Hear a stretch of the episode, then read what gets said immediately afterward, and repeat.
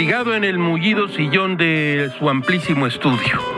Gil lo leyó en su periódico Milenio, en una nota de Janet López Ponce. En la primera plana se informó de que la mañanera había durado solamente 12 minutos, pues había que correr al patio central de Palacio para informar de los primeros 100 días del gobierno de López Obrador.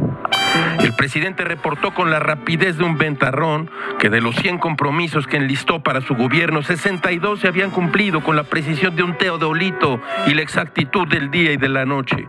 Así somos en la 4T, veloces, veraces, ventiscas.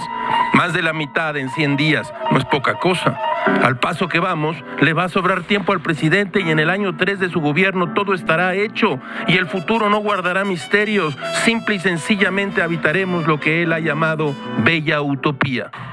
Como otras veces y otros días, López Obrador reiteró su convicción de no fallarle al pueblo, pues afirmó antes muerto que traidor. Gil sufrió un escalofrío. Tranquilo, señor presidente. Gilga se pone muy nervioso cuando lo oye hablar con énfasis de tormenta. Sus discursos son todo un éxito y se sabe, pero la verdad le pone mucha crema a sus tacos. Las palabras enormes, ígneas, como traición, muerte, pueblo, nunca más, claudicar, gran ideal, bella utopía, patria nueva, le ponen a Gamés la gallina de carne o como se diga.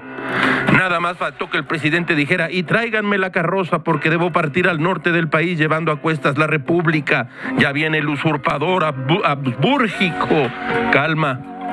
Al presidente nada lo amenaza como no sea la realidad que muchas veces a él le parece conservadora.